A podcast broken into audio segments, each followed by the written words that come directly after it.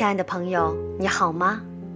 美妙的一天又开始了，欢迎您继续收听荔枝电台遇见奇迹，FM 一三二二六八。今天我们一起来分享一篇文章，接纳男人内心深处的脆弱。在我们中国当代文化中，集体认同“男儿有泪不轻弹”。换句话说，如果不是遭受巨大的、大家公认的打击，比如至亲去世等，一个男人几乎被剥夺表达脆弱无助的权利。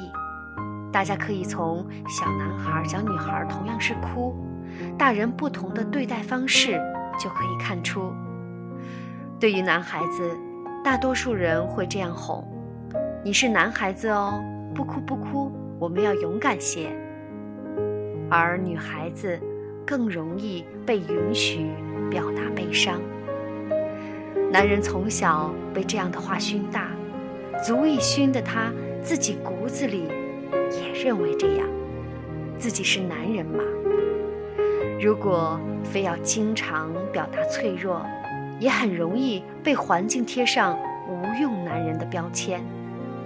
这样的标签，在自尊高度敏感的文化中，比死还让人难受。为什么在抑郁症的诊断中，女性是男性的两倍？我个人认为，并不是女性容易抑郁症，而是女性愿意承认自己抑郁，相对抑郁的接纳性更高。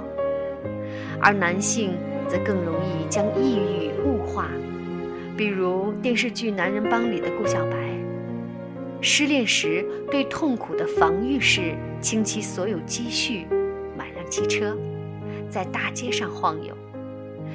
对男人来说，在古代情愿战死沙场，也不愿说自己抑郁了；而在现代，疯狂地追求金钱、性。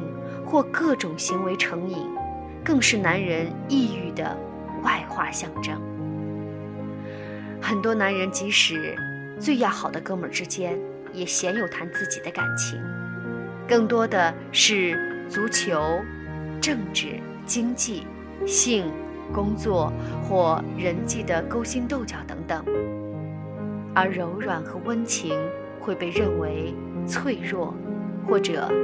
能浪费精神的事情，因为大多数的男人是如此这样的认为，所以中国婚姻普遍质量不高，特别是五年以上的婚姻，丈夫对谈感情更是不屑一顾，很多妻子的情感需求无法获得满足而感到情感抑郁。大多数的妻子在咨询中都这样抱怨：“我很想好好的和丈夫谈话，特别是我内心感受和我们的情感，但我丈夫总是要么就不理我，要么就和我吵架，好像我在找茬似的。”是啊，男人对情感，包括抑郁，要么回避，要么战斗。这样的心理机制恰恰体现着一种脆弱，这是一种防御。这样说来，男人因为害怕防御，是否就不用谈感情了，或者不太需要爱情了？恰恰相反，在咨询室里，因为安全和信任，作为女性的我有机会真正了解男人脆弱和渴望的一面。好多次，男人坐下后，一个小时里痛哭流涕，几乎话都说不出来，而我就听了一个小时的哭声。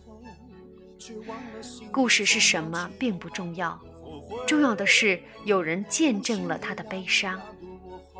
这个时候，我常常会想起刘德华唱的：“男人哭吧哭吧，不是罪。”慢慢后悔，慢慢流泪。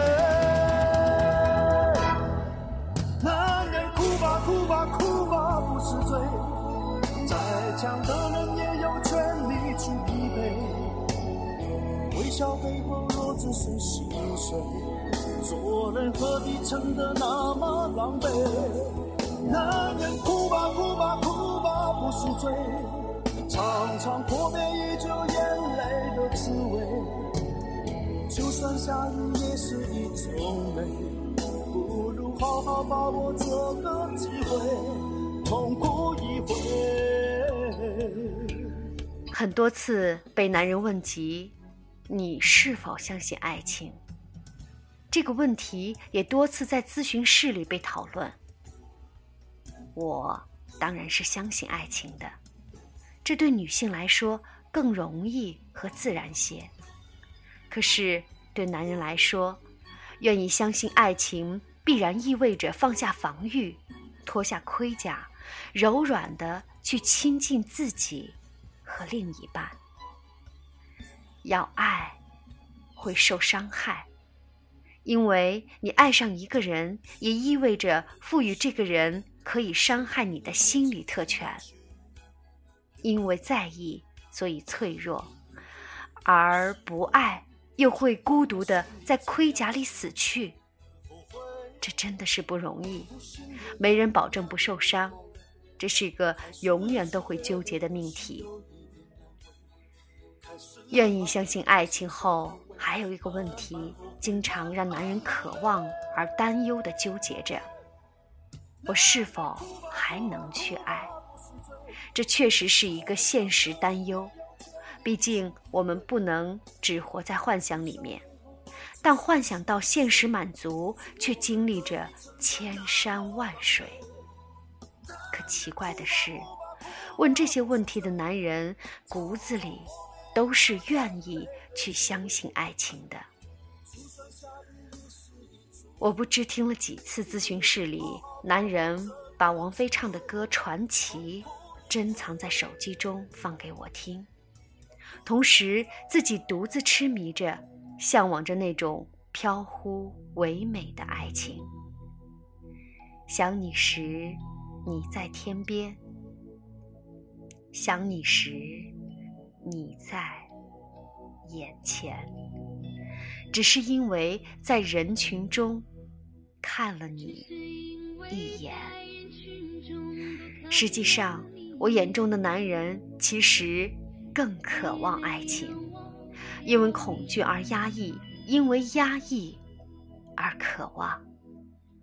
这样的渴望就像随时要爆发的火山，只不过你并不知道它何时爆发。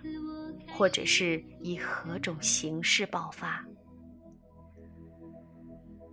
看着当代男人的脆弱，我感叹着，又有点欣喜，因为这些感受在以往时代宣扬刚强的背景中，又在孕育着新的变化和希望。在地球这个星球上。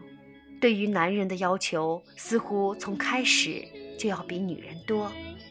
上前线面对事件，男人总是会被要求出现，因而渐渐的，男人就被画上了英勇、坚强、力量的代名词。而哭泣柔弱，似乎只是女儿家的世界。但人。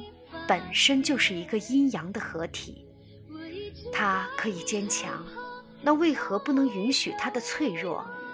它可以无畏，但为何不能够满足它的哭泣？它可以充满力量，但为何不能允许它的疲劳？